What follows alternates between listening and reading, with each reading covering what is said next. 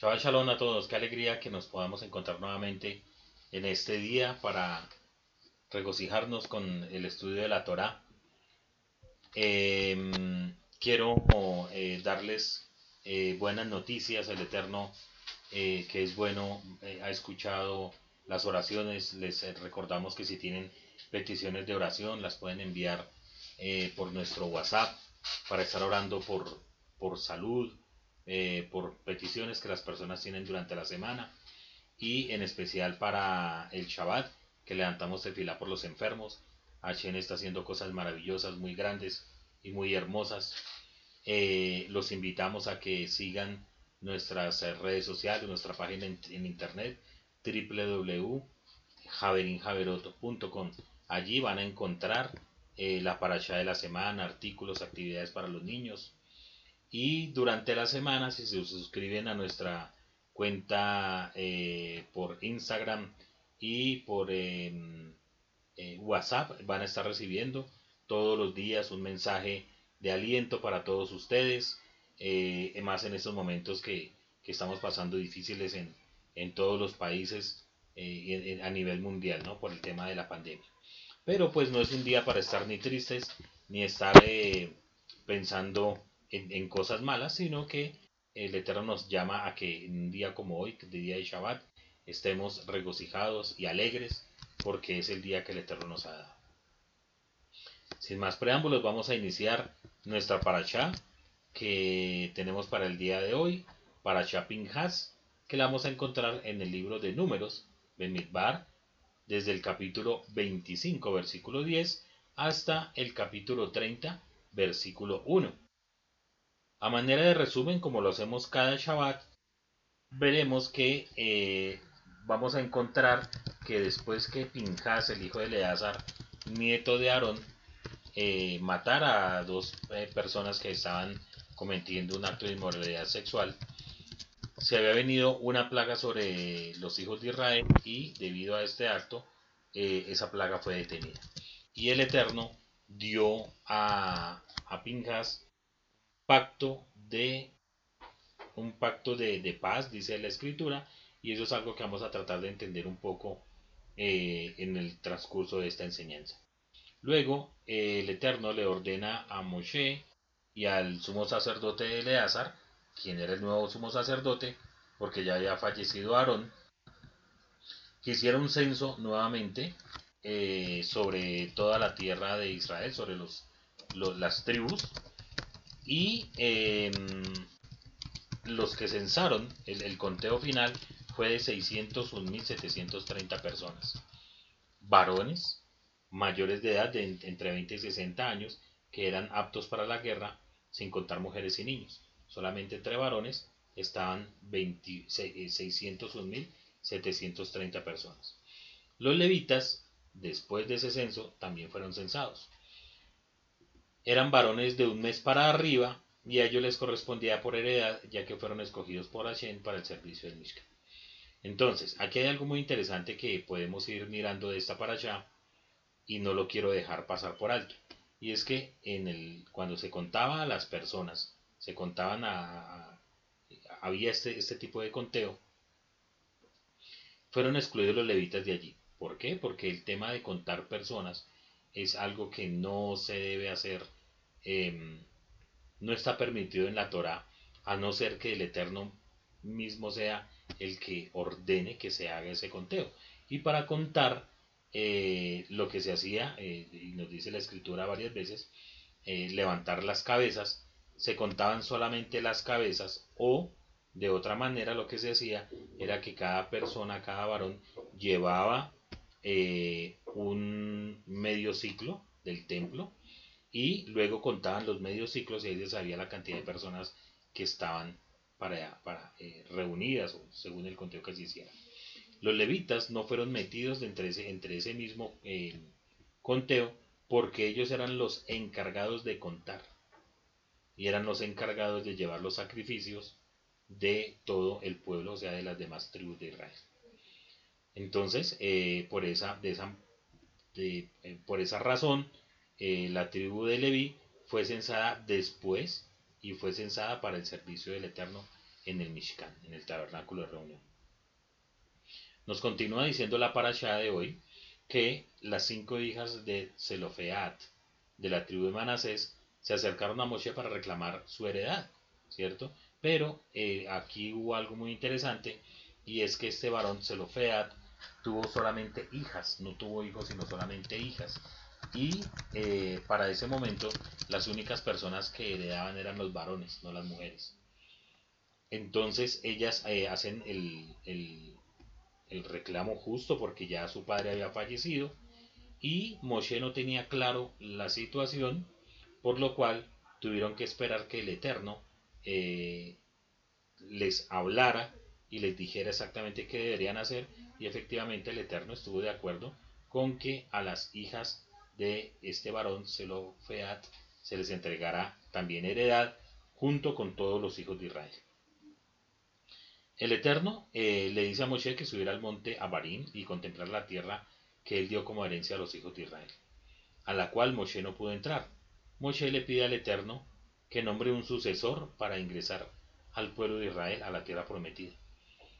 De esta manera, el Eterno nombra a Josué y Yoshua, aquí le conocemos como Josué, hijo de Nun, de la tribu de Efraín, el cual es presentado delante del sumo sacerdote y delante del pueblo. En los últimos dos capítulos de esta parasha, el Eterno da una lista detallada de las ofrendas que se deben presentar por parte de los hijos de Israel diariamente. Es decir, empieza a hablarnos de todos los sacrificios que se hacían.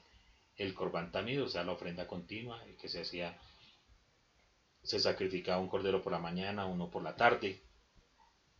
Nos habla que en Shabbat debía haber una ofrenda adicional, que es lo que se conoce como el Musaf. Eh, qué clase de sacrificio, cómo se hacía, los sacrificios para el primer día de cada mes, los sacrificios de Pesach, de panes sin levadura, en Shavuot, en Yom Teruah, en Yom Kippurín, Sukkot y en Shemini Es decir, nos, nos, da la instrucción de todo lo que se debía hacer en las fiestas, en las Moedim que Él nos invitó a que estudiáramos todos los años. Así que esto es lo que tenemos para decir a manera de resumen. Llama la atención que la parasha se llama Pinjas, pero todo lo que sucedió con Pinjas lo encontramos en la parasha Balak. En esta parasha solamente vamos a encontrar siete versículos, es más, menos. Eh, nos va a hablar de, eh, bueno, sí, siete versículos que tienen que, ver con lo que sucedió con Pinjas. Como la semana pasada tuvimos eh, una parasha doble, que era em, terminaba con Balak. En esa, en esa parasha Balak es donde aparece lo que sucede con Pinjas.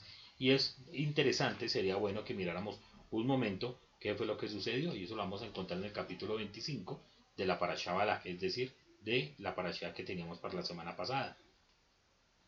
Y nos vamos a encontrar eh, que todo el capítulo, eh, toda la parasha Balak nos va a hablar de un rey eh, de Midian, un rey, perdón, moabita, Balak, y este tipo quería destruir a Israel.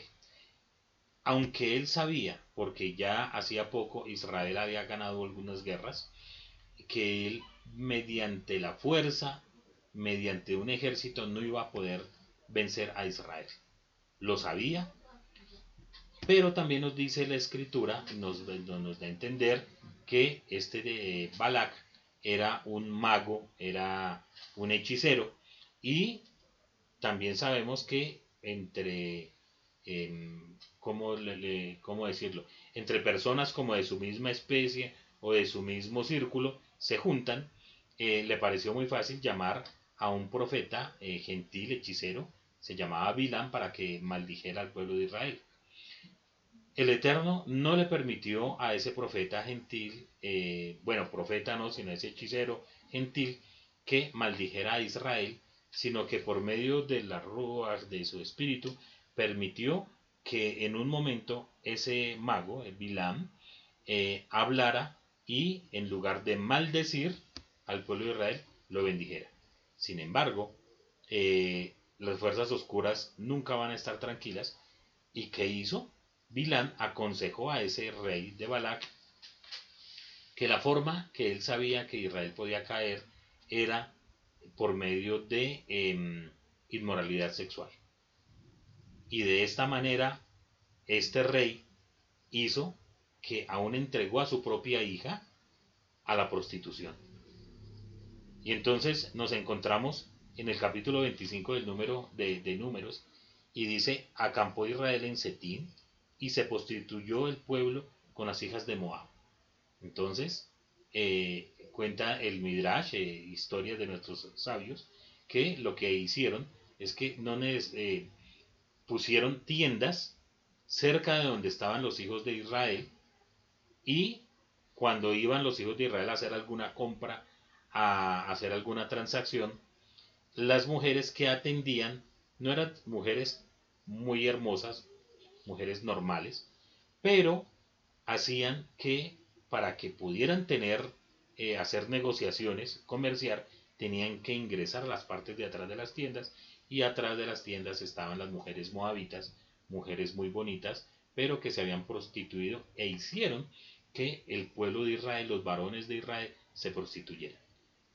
Entonces, cuando los varones querían tener eh, una relación íntima con ellas, ellas lo hacían siempre y cuando eh, ellos adoraran a un dios moabita, eh, un dios que no vale la pena ni mencionarlo, por la gravedad de, la, de, las situaciones que tenían que hacer los hijos de Israel para tener sus relaciones con ellas. Entonces, em, nos dice que los atrajeron hacia los sacrificios que ofrecían a sus dioses antes quienes, ante quienes llegaron, llegó a prosternarse el pueblo. Y al entregarse Israel a Baal peor, se encendió la ira del Eterno contra su pueblo y le dijo el Eterno a Moshe, toma a todos los jefes del pueblo eh, que se prostituyeron y que cometieron ese gran pecado de idolatría, cuélgalos ante el Eterno contra el sol para que la ira del Eterno se aparte de Israel. Y le dijo Moshe a los hijos de Israel, a los jueces de Israel, que cada cual mate a los hombres ligados a Baal peor, o sea, a todos los que cometieron idolatría.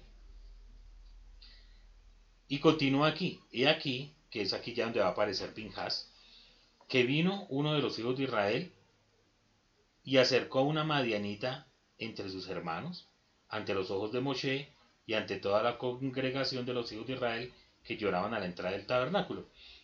Entonces, aquí hay algo tremendo, porque mientras que se estaba ejecutando un juicio por temas de idolatría y temas de inmoralidad sexual, eh, llegó un hijo de Israel, no le importó nada, tomó a una madianita, la ingresó al campamento, cerca donde estaba el Mishkan de reunión. ¿Y qué hizo? Se metió a la tienda y delante de todos empezó a tener relaciones eh, íntimas con esta mujer como Aarón, que era el sumo sacerdote para ese momento, y eh, Moshe, no, no hicieron nada en el momento porque estaban perplejos de todo lo que había sucedido, aparece este Pinjas, nieto de Aarón, tomó una lanza y los atravesó. Solamente cuando los atravesó y murieron estas dos personas, la plaga que había sido desatada en el pueblo de Israel cesó. Para ese momento ya habían muerto 24.000 personas por la plaga que se había desatado. Entonces, esa es la importancia de Pinjas, ¿sí? Nieto de Aarón. Ahora, nos podemos preguntar, ¿por qué se detuvo la plaga en ese momento? ¿Qué dice la escritura? le dijo el Eterno a Moshe, Pinjas, hijo de Eleazar, hijo de Aarón, ha aquietado mi ira contra los hijos de Israel, pues no aniquilé a todos ellos con mi. Por tanto, he aquí que doy a Pinjas mi pacto de paz. Será para él y para su simiente después de él un pacto de sacerdocio eterno, en reconocimiento de su celo por el Eterno y su expiación por los hijos de Israel. Y el nombre de aquel varón muerto eh, con la medianita era Simri, hijo de Salú, jefe de la tribu de Simeón. Es decir, este tipo que entró a la medianita no era un israelita cualquiera, sino que era el hijo de uno de los jefes de las tribus de Israel, que ya estaban listos para ingresar a la, tierra de Israel. Y el nombre de la mujer midianita era Cosbi, hija de Sur, príncipe de Midian. Entonces, como nos damos cuenta, Pinjas actuó en nombre propio por el celo que tenía de las cosas del Eterno. Ahora, y esto es una pregunta que nos debemos hacer eh, continuamente. ¿Es acaso la violencia o lo que sucedió Pinjas válido para nuestros días? ¿Válido para nuestra vida? ¿Válido para una nación como Israel o para las naciones en que estamos? Pues definitivamente no. Creo yo que no. Cuando dice eh, en, la, escritura, eh, las personas que tienen acceso a sus Torot o Torah en hebreo, van a encontrar algo muy interesante que hicieron los escritores de la, de la Torah, en especial los masoretas, y es que cuando dice mi pacto de paz, en hebreo es shalom, y si ustedes van a detallar bien, van a encontrar dos cosas en ese nombre, en, ese, en esa frase, y es que la lamet, que es la que está eh, en hebreo, eh, eh, que es la que simboliza la L, que podríamos decir se compara a la L, va a encontrar que esa eh, L de Shalom está partida. ¿Qué nos quiere decir con eso? Que ese Shalom no es completo ni es la forma como se deben solucionar las cosas.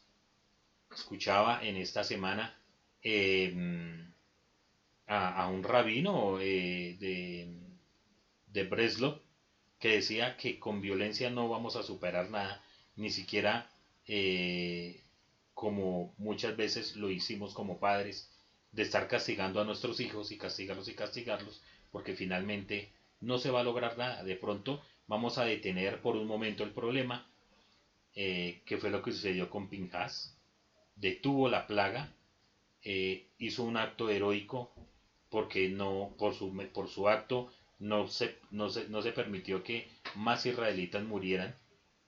Sin embargo, no es la finalidad. No todo se soluciona con violencia, no todo se soluciona matando a las personas que desafortunadamente em, eh, humillan el nombre del Eterno. Y lo otro interesante es que el nombre Pinjas eh, tiene eh, en hebreo, tiene una yud, una yud es la letra más pequeña del, alfabeto eh, hebreo. Y a pesar de ser la más pequeña, aparece aún más pequeña. La primera Yud de Pinjas. Y eso lo puedes mirar en eh, sus Torot. Igual como les digo, pero es importante que, podamos ver, em, eh, aprender del hebreo tantas cosas hermosas. Y por eso es que en, en nuestras actividades que hacemos todas las semanas, eh, mi esposa y mi hijo en especial, que hacen los, las, las, actividades para los niños, les están enviando esas palabras en hebreo para que las aprendan, porque es la forma en que nos vamos a familiarizar y entender todos estos secretos que tiene la Torah para nosotros. Cuando vamos directamente al texto en español, nos perdemos de toda esta riqueza. Entonces, eh, cuando encontramos en Pinjas que esa yud está más pequeñita, nos quiere decir que aunque haya hecho algo bien, está disminuido porque con violencia no siempre se debe solucionar las cosas. Estas son cosas que nos cuentan nuestros sabios y de las cuales podemos aprender.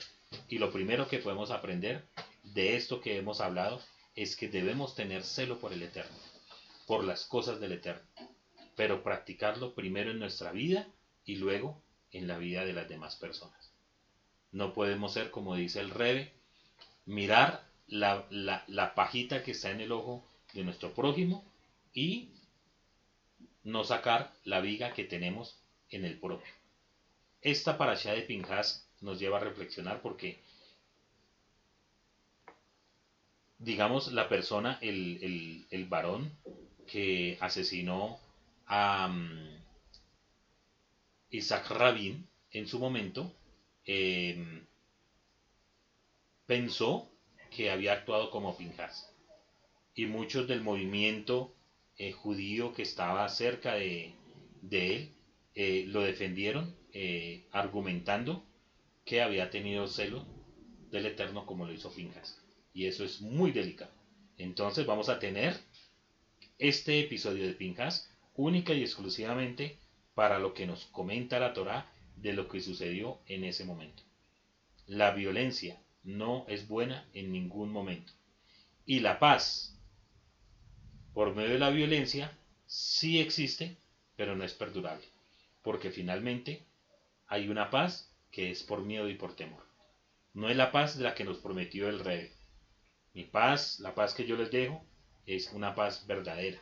Una paz de saber que estamos bien con el Eterno, que a mi modo de ver, y según lo que he estudiado, eso fue lo que el Eterno le quiso dar a Pintas. Darle en ese momento ese pacto de paz, es decirle que estuviera tranquilo, que lo que había hecho para detener la plaga y por las circunstancias que sucedieron en el momento, estuvo bien. Entonces, que la paz del Eterno nos acompañe siempre, tanto espiritual como en la forma que actuamos con nuestros semejantes. Hasta ahí vamos a dejar a Pinjas. Y ahora me quiero que vayamos a eh, otra parte que es muy interesante de la parasha y es que eh, cuando recuerden que ya estamos a puertas de ingresar a la tierra de Israel. Ya han pasado 40 años en el desierto. Nos queda de este libro de Bamidbar dos capítulos que los vamos a desarrollar la próxima semana y se termina el, libro de, de, de, y se inicia toda la repetición de la Torah que Moshe hace en el libro de de Deuteronomio. Así que finalmente el Eterno le dice a Moshe que puede subir a una montaña y que puede mirar toda la tierra toda la tierra de Israel, pero que él no va a poder cruzar esa tierra, pero la puede divisar. Moshe, como es un buen líder, él sabe que tiene que elegir a un sucesor.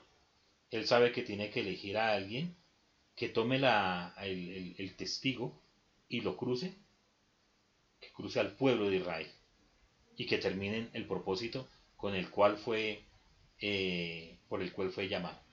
Y aquí nos em, em, empezamos a mirar em, que han pasado 40 años en el desierto. Y un tiempito más, cuando Moshe, siendo pastor en Midian, es llamado por el Eterno y eh, casi que a la fuerza acepta el, el ese, ese, mm, ¿cómo podemos decirle? E-, ese mandamiento, ese propósito con el cual el Eterno lo, envió a que liberara a su pueblo de Mitzrayim y lo llevara a la tierra prometida. Y han pasado ya 40 años durante los cuales Moshe ha estado al frente de todo este pueblo. Pero se ha llegado el momento de finalizar el trabajo, de finalizar la labor, y él no la puede concluir. Y es por eso que se nombra a su sucesor. Pero Moshe tiene algo muy interesante que, los años le dieron y ya acercándose a sus, hacia sus 120 años, le dice al Eterno que el Señor, fuente de aliento de toda carne, designe a alguien sobre la comunidad. Es decir, que Moshe, que conoce a todo su campamento, que ha estado con él 40 años, que vio morir toda una generación, y crecer a la otra? No confía en sus propias fuerzas, sino que le dice al Eterno que sea Él el que elija quién va a ser su sucesor. Muchas cosas podemos aprender de esta cita. Nos encontramos con el Rey Supremo informándole a su siervo fiel que no va a poder terminar la misión para la cual fue encomendada.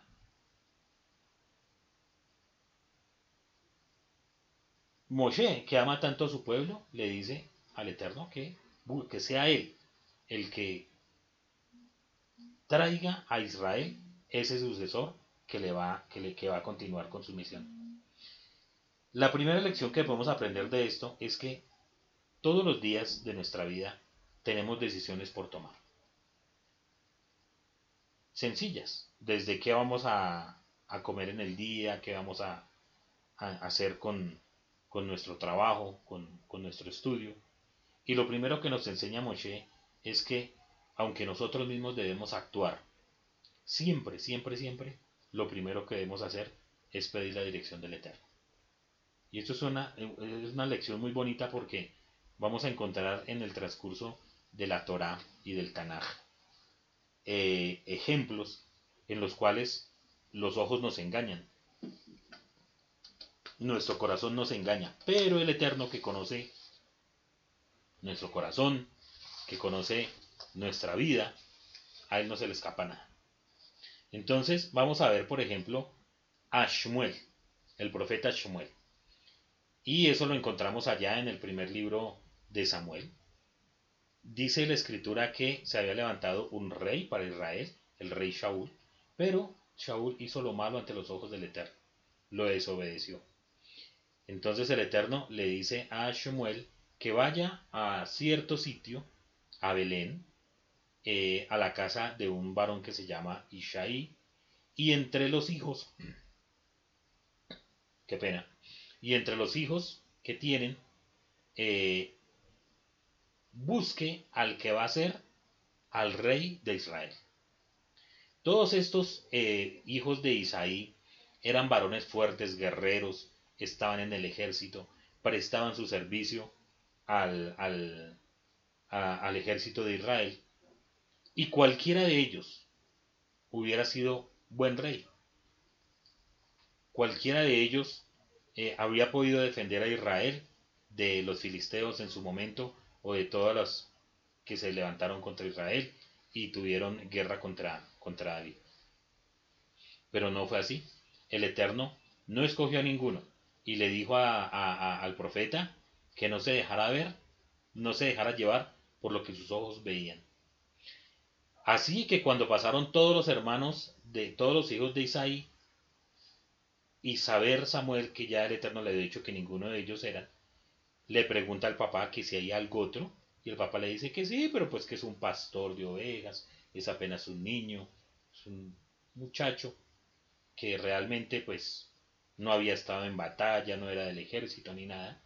Sin embargo, eh, Samuel hace que lleven a David y cuando David se presenta, el Eterno le revela que ese niño, ese pastor de ovejas, era el que iba a salvar a Israel. Es increíble cómo el Eterno se fija en otras cosas y no solamente en lo que nosotros miramos. A punto que aún con todos los errores que tuvo David, se le llamó el hombre que fue conforme al corazón del Eterno. Entonces, muy grande lo que sucedió allí. Vamos a volver a Moshe. Moshe siempre tuvo a alguien que lo acompañó en todo momento. Podríamos pensar que era alguno de sus hijos. Y esto nos lleva a reflexionar algo más. ¿Qué pasó con los hijos de Moshe? Sabemos que tuvo hijos porque así nos declara la Torah. Pero ¿qué pasó con ellos? Nunca vimos eh, que se les haya designado alguna función. Era eran levitas, eran eh, hijos de Leví, eran coatitas, eh, quizás de pronto tuvieron alguna función en el, transporte de las cosas del santuario. Pero la Torah no nos muestra en absoluto nada de los hijos de, de Moshe. Realmente no nos muestra nada. Cuando nosotros, como padres, que ya somos padres, pensamos en dejar una sucesión, en la primera persona que pensamos es en nuestros hijos. Pero Moshe mismo sabía que a sus hijos no les podía delegar esa función que era llevar al pueblo de Israel, al, pueblo de Israel a la tierra prometida. No supimos qué pasó con ellos. Y es por eso que Moshe pide que el Eterno sea el que lo escoja. Entonces nos vamos a encontrar que una persona que estuvo con Moshe siempre lo acompañó en todo momento, era Yoshua. En español, Josué.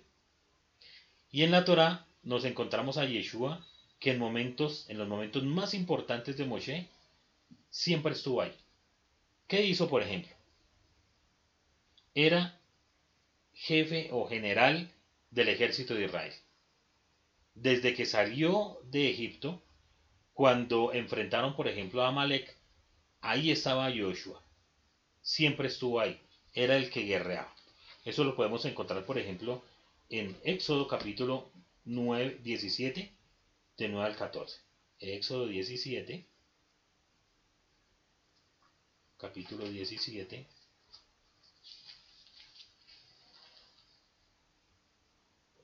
Dice, vinieron los amalecitas y combatieron contra Israel en Refidim, y le dijo Moshe a Yoshua, escoge hombres para luchar por nosotros y dale frente a Amalek.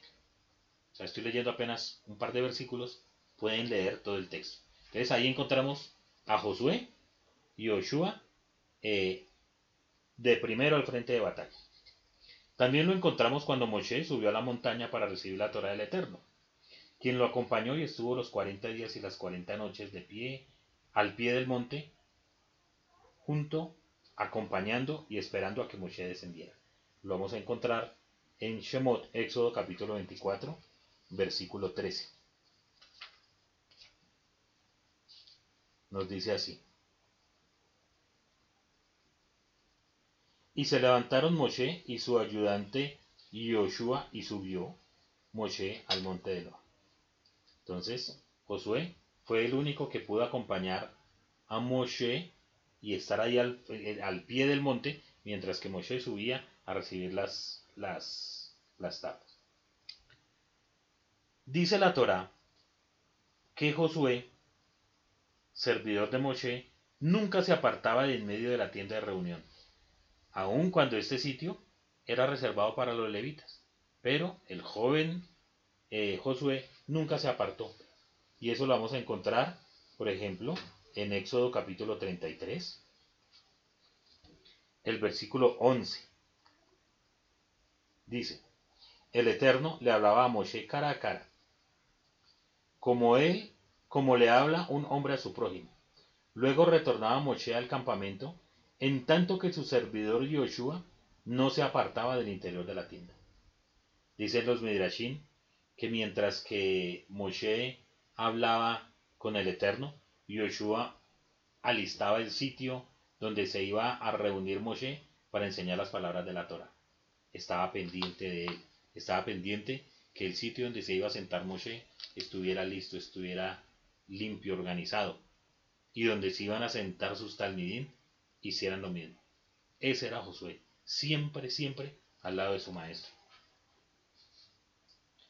Y encontramos a Josué también eh, en el capítulo 14, versículos 6 al 38, como uno de los doce espías que fueron enviados a la casa a, a, reconocer la tierra prometida, y solamente él, Yoshua y Caleb fueron los que dieron el em, informe bueno para que animara a todo el pueblo, aunque no cometieron, aunque no pudieron eh, tener éxito en su, en, su propósito, em, siempre estuvieron del lado de Moshe y del lado del Eterno. Entonces, ahí nos encontramos a ese personaje, a Yoshua. Y aquí vamos entendiendo por qué el Eterno lo escogió a él. Y por qué Moshe en ninguna parte de la Torah se dice que se opuso, sino que lo tuvo como un hijo, como a ese verdadero sucesor, que Moshe siendo profeta, seguramente sabía que él iba a ser el, sucesor.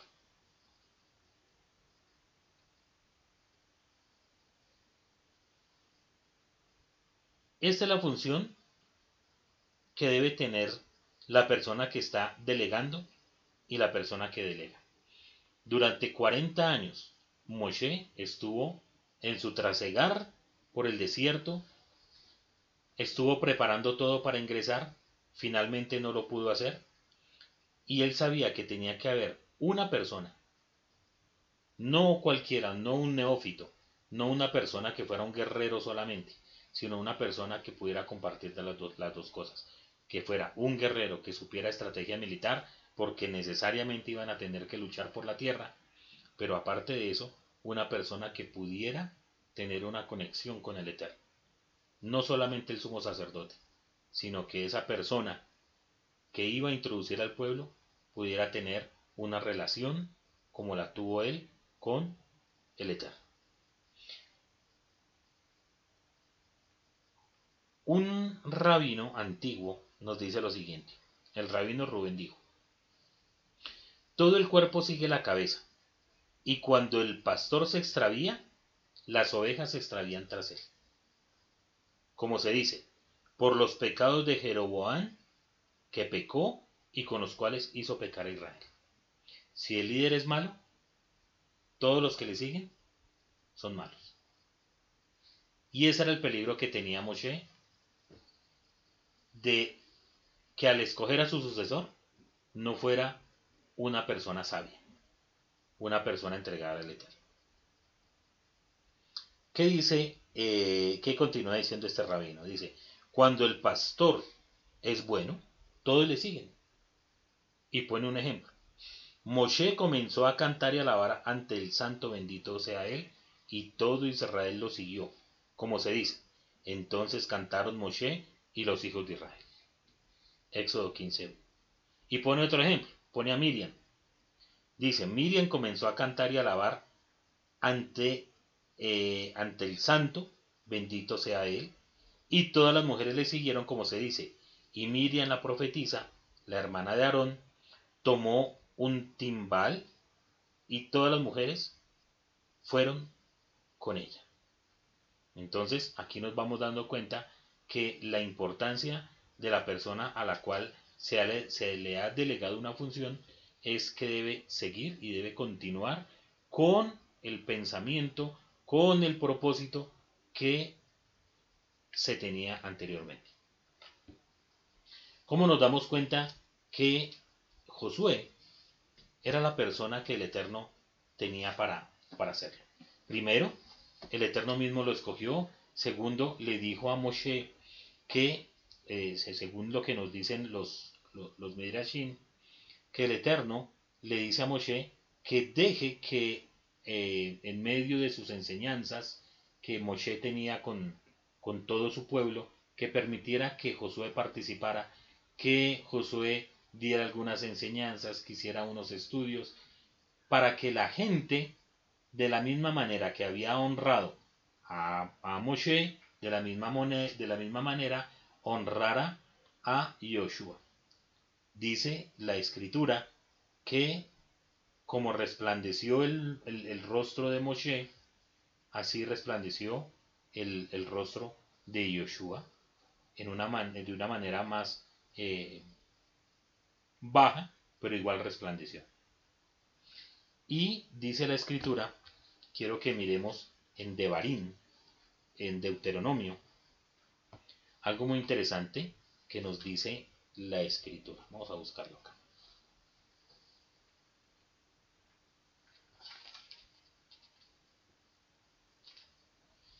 El capítulo 34 de, de Barín, de Deuteronomio, dice, y Moisés subió del llano de Moab al monte Nebo, a la cima de Pisga, que está frente a Jericó, y el Eterno le mostró toda la tierra de Galad hasta Dan. Y toda la tierra de Naftalí, la tierra de Efraín, la de Manasés, la tierra de Judá, es decir, todas toda la tierra. Dice, eh, así Moshe, versículo 5, siervo del Eterno, murió allí en la tierra de Moab conforme a la palabra del Eterno. Y aquí viene lo importante. Versículo 8. Y lloraron los hijos de Israel a Moshe en el valle de Moab durante treinta días, hasta que terminaron los días de duelo. Y Josué, Yoshua, hijo de Nun, estaba henchido del espíritu de sabiduría sea, ahí sucedió algo cuando murió, cuando murió Moshe. No es que Moshe haya eh, reencarnado en Yoshua, no. Simplemente que el espíritu que había en Moshe, el Eterno, lo repartió, lo dio a Yoshua, como recuerden ustedes lo que pasó con Elías y Eliyahu. Que del espíritu que tenía Elías le fue dado a Eliyahu en doble porción. Aquí nos cuenta la Torah que el espíritu de sabiduría que tenía Moshe había pasado a Josué. Dice, ¿por qué? Porque Moshe había posado sus manos sobre él, lo había ordenado, le había hecho la semija. ¿Qué sucedió con esto? Porque eso fue una confirmación, porque inmediatamente los hijos de Israel le obedecieron tal como el Eterno le había ordenado a Moshe.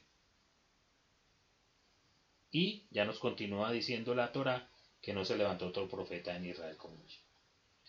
Esto es una evidencia que el Eterno no se equivoca y que los hijos de Israel aceptaron a esa persona a la cual le había sido entregado la función de cruzar la tierra. ¿Y qué nos dice el Tanaj? Entonces vamos a lo que dice Josué. Nos dice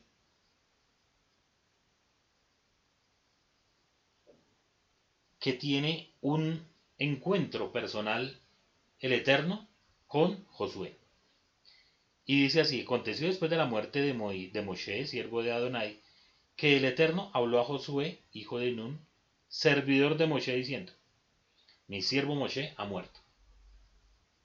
Ahora pues tú, levántate y pasa este Jordán.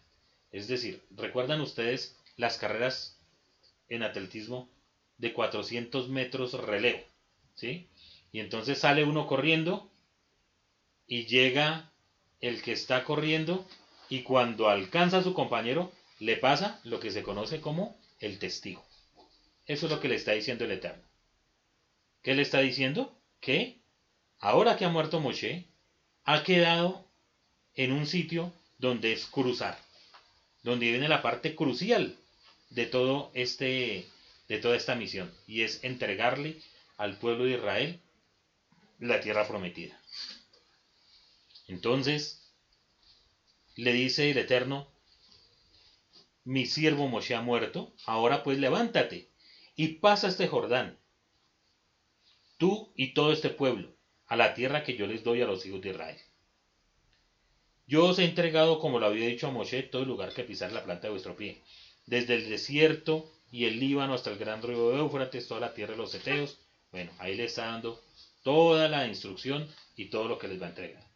Pero aquí hay algo muy interesante, porque cuando el Eterno permite que haya una sucesión en cualquier sitio, si estamos de la mano de Él, el Eterno no deja solo a Josué en ese momento. Le entrega algo que le hacía falta. No solamente era el espíritu que reposaba en Moshe. No, el Eterno le dice, nadie te podrá hacer frente en todos los días de tu vida. En todos los días de tu vida, le dice el Eterno a Josué. Por eso Josué es tan grande. Porque como Moshe, el Eterno nunca lo dejó. Como estuve con Moshe, estaré contigo. No te dejaré ni te, ni, te desampararé. Y dice, esfuérzate y sea valiente, porque tú repartirás a este pueblo por heredad la tierra de la cual juré a sus padres que daría a ellos. Solamente esfuérzate y muy valiente, para cuidar de hacer conforme a toda la ley que mi siervo Moshe te mandó. No te apartes de ella ni a diestra ni a siniestra, para que seas prosperado en todas sus cosas que emprendas. Y le da la siguiente recomendación. Nunca, nunca, nunca se apartará de tu boca este libro de la Torah, sino que de día y de noche meditarás en él. Vea la función tan tremenda que tiene esa persona que fue delegada. No se puede desviar. Tiene que meditar, tiene que hacer lo que hizo su maestro porque entonces harás prosperar tu camino y todo te saldrá bien. Mira que te mando que te esfuerces y seas valiente. No temas ni desmayes, porque Adonai lo estará contigo donde quiera que vayas. Pregunto, ¿Josué no era valiente? ¿Josué no era esforzado?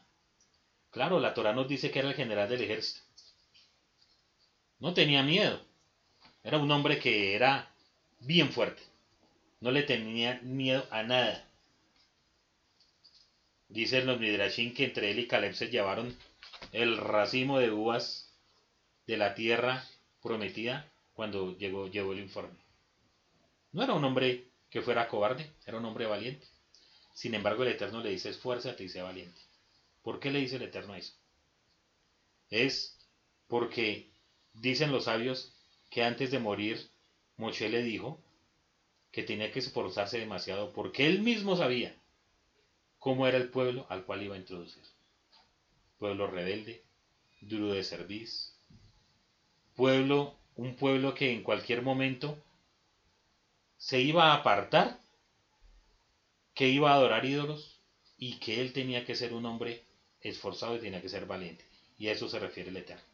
Que durante toda su vida que le quedaba por vivir y durante todo este propósito, que era cruzar con el pueblo de Israel a la tierra prometida, debería tener valentía y debía esforzarse por el pueblo porque ya sabemos que era fuerte en batalla.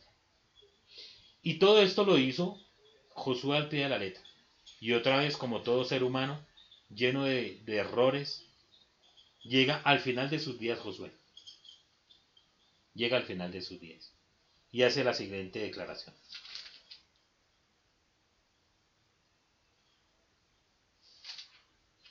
Capítulo 24 de Josué, versículo 15. Yo creo que podemos leer desde el 14. Dice Josué al pueblo de Israel.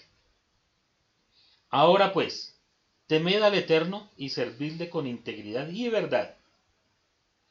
Y quitad de entre vosotros los dioses a los cuales sirvieron vuestros padres del otro lado del río y en Egipto y servid al Eterno. Es decir, que durante todo este tiempo ya muchos de los hijos de Israel se habían contaminado con ídolos. Pero Josué, en sus últimos días, en sus últimos momentos de, vida, les exhorta a que tienen que dejar esos dioses. Y si mal os parece servir al Eterno, escogeos hoy a quien servís. Si a los dioses a quienes sirvieron vuestros padres, cuando estuvieron al otro lado del río, o a los dioses de los amorreos en cuya tierra habitáis. Pero da una declaración que nunca se me olvida desde el primer día que la escuché. Pero yo y mi casa serviremos al Eterno. Eso es. Eso es lo que tenemos que hacer. No importa lo que suceda a nuestro alrededor. Josué declara el Tanaj que murió de 110 años dice la escritura, después de estas cosas murió Josué hijo de Nun, siervo del Eterno, siendo de ciento diez años. Y le sepultaron en su heredad en, Tin, que está en el monte de Efraín, al norte del monte de. Y vea lo que dice acá. Y sirvió Israel al Eterno todo el tiempo de Josué. Esto es lo hermoso de una persona que entiende para qué fue llamado y para qué fue delegado. Josué no pensó en sus propios gustos y en que como era el líder y era el jefe entonces podía hacer y deshacer. No, sino que se negó a sí mismo como nos dice el rey. Y sirvió al Eterno todo el tiempo. Israel sirvió al Eterno todo el tiempo mientras que Josué estuvo en vida. Y todo el tiempo de los ancianos que sobrevivieron a Josué y que sabían todas las obras que el Eterno había hecho por Israel. Esa fue la vida de Josué. Por eso es tan importante, mis amados, que cuando tengamos que delegar una función a alguien, lo hagamos con el temor y el temblor del Eterno. Pero también, todos los que somos padres, debemos esforzarnos en que nuestros hijos lleven el legado. No estoy hablando ni de comunidades ni de sinagogas. No estoy hablando de eso. Estoy hablando de nuestra vida. ¿Qué le vamos a dejar a nuestros hijos? ¿Cuál es el legado que vamos a dejar a nuestros hijos? Eso es lo importante. No es ejemplo enseñarles a nuestros hijos a robar. No es ejemplo enseñarles a nuestros hijos a que sean borrachos. No es ejemplo enseñarles a nuestros hijos a que hagan fraude. Esos no son los legados que queremos para nuestra sociedad. Y desafortunadamente, eso es lo que encontramos. Muchos padres que le, dicen a sus hijos, tomen hijo, que tome mi hijo, tomes este trago, que eso es de machos, es de varones, y eso es así y así. No, eso no es lo que queremos. Lo que queremos es que nuestras familias se levanten padres que puedan dejar a sus hijos el temor al Eterno, que sirvan al Eterno, en donde sea, como sea, pero que sirvan al Eterno, que en su vida y en su corazón siempre, siempre esté el temor del Eterno, porque es la única forma y la mayor herencia que le podemos dejar a ellos. Podemos pagarles las mejores universidades o no darles estudio. Podemos darle la herencia de la casa grande que tenemos o de la casa pequeña que tenemos. Podemos dejarle en herencia las cuentas bancarias o no podemos dejarles nada. Lo material se acaba, lo, material pasa. Lo cierto es que lo único que realmente valioso podemos dar a nuestros hijos y a las personas que se preparan con nosotros es el temor al Eterno, el amor a Él y el servirle siempre. Que el Eterno les bendiga. Shabbat Shalom. Los quiero mucho. Muchas bendiciones.